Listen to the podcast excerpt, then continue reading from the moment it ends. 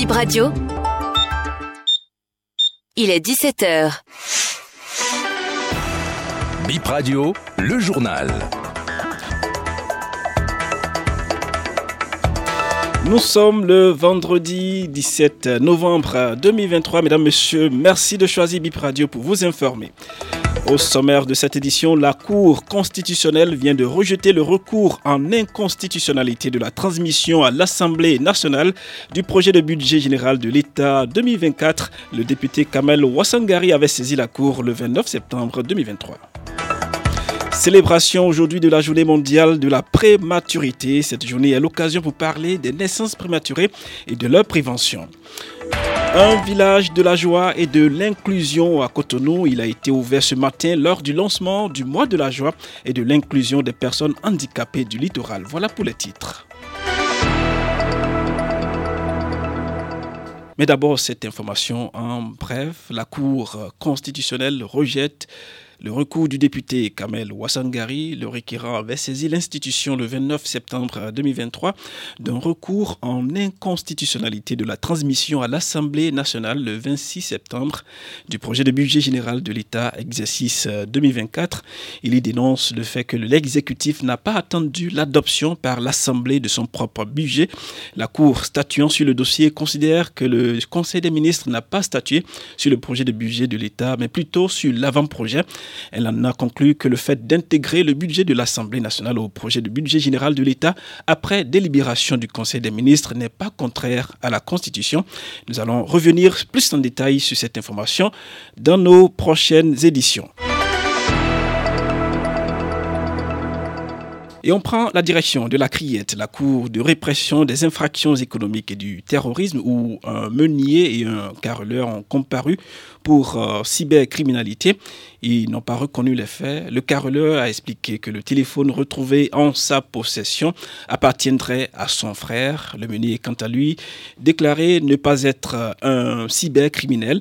Il a affirmé avoir été arrêté de manière injuste. Le ministère public a requis la relaxe au bénéfice du doute pour le meunier. Quant au carreleur, il a été condamné à 7 ans de prison, dont 3 fermes, 3 fermes et 1 million d'amendes. On en vient maintenant à cette euh, première édition du mois de la joie et de l'inclusion des personnes handicapées du littoral. L'événement a démarré ce matin euh, à Cotonou après avec donc l'ouverture du village de la joie et de l'inclusion. On écoute la directrice départementale des affaires sociales Arao Geneviève. Les personnes handicapées doivent en être fières et participer pleinement aux activités durant tout le mois. Cette période choisie n'est pas certainement anodine. Il sera célébré la journée internationale des personnes handicapées le 3 décembre 2023. Un travail décent pour les personnes handicapées et mettra l'accent sur leurs droits. Le travail d'égal à égal avec les autres. L'organisation du mois de la joie et de l'inclusion cadre bien avec cet objectif de développement durable que nous devons tous ensemble chercher à atteindre.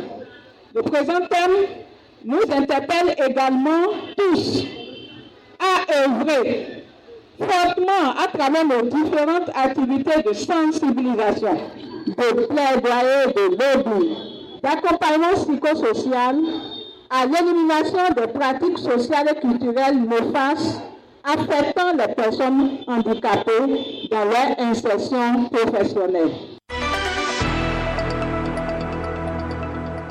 On parle à présent de la journée mondiale de la prématurité, une occasion pour évoquer les naissances prématurées dont le taux est élevé au Bénin selon les statistiques. Merveille Bossou s'est intéressé au sujet. Il a interrogé un spécialiste pour connaître euh, les causes et les moyens de prévention. Plus de 13 millions de bébés sont nés prématurés en 2020, selon les données de l'Organisation mondiale de la santé. On peut entendre par naissance prématurée une naissance qui survient avant la 37e semaine révolue de gestation. Le Bénin à lui seul enregistre plus de 40 000 bébés nés chaque année prématurément. Ce phénomène est dû à plusieurs facteurs selon Sanimala Aledou, docteur généraliste. Les causes de la prématurité sont nombreuses et sont réductibles dans 60% des cas. Causes peuvent être maternelles, causes peuvent être liées au fœtus lui-même et ces causes peuvent être liées aux complications de la grossesse. Les causes maternelles sont essentiellement d'ordre médico-social, notamment l'hypertension, le diabète chez la maman, les malformations au niveau du col de l'utérus ou bien des malformations de l'utérus même, le nombre élevé de grossesse, c'est-à-dire la multiparité. Quand une femme a déjà accouché plus de trois fois, c'est des facteurs de risque de prématurité. L'âge maternel inférieur à 18 ans ou supérieur à 35 ans est une cause de prématurité. Les grossesses euh, indésirées, euh, les activités maternelles excessives dans nos zones, surtout rurales, on voit des femmes qui, malgré la grossesse, exercent beaucoup d'activités physiques. Parfois même, elles vont au champ, elles reviennent, elles accouchent. Afin de limiter le nombre accru d'enfants nés prématurés, il est essentiel de passer par la prévention, selon le docteur Sani Mala Alidou. Pour éviter les naissances prématurées, euh, surtout dans nos pays où les ressources sont rares, la prévention doit être la priorité. Elle est d'abord primaire à travers l'identification du traitement des causes de l'accouchement prématuré avant ou pendant la grossesse. Ensuite, euh, elle est secondaire et repose sur la diffusion et